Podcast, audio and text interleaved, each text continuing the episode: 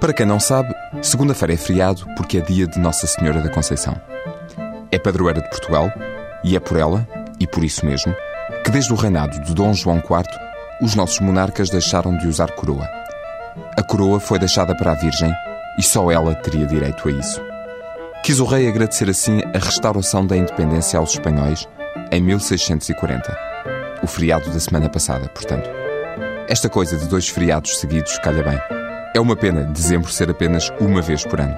Se já fez as prendas de Natal todas, e a árvore também. Ou se ainda não fez, mas quer é fugir para bem longe de centros comerciais, lojas, confusão e barulho, deixe uma sugestão para estes dias e para aproveitar o feriado. Tem a ver com o Natal também, mas é menos consumista. De norte a sul do país, do litoral ao interior, a tradição do madeiro de Natal continua bem viva. Uma ou várias árvores grandes, normalmente sobreiros ou carvalhos, são queimados nos centros das aldeias ou junto às igrejas e ficam a arder, da noite da consoada à passagem do ano. Ora, é precisamente nestes dias, e no dia de Nossa Senhora da Conceição em particular, que o madeiro deve ser recolhido. Na Beira Baixa, por exemplo, algumas aldeias do Conselho de Denha Nova já têm tudo preparado para a festa.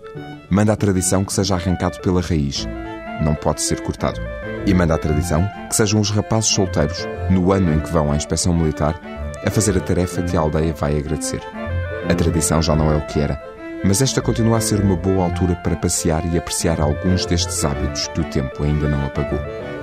Já deve haver uns quantos homens casados por lá. Se calhar até mulheres. É para ajudar, é para ajudar. Até o ouvinte pode dar uma mãozinha.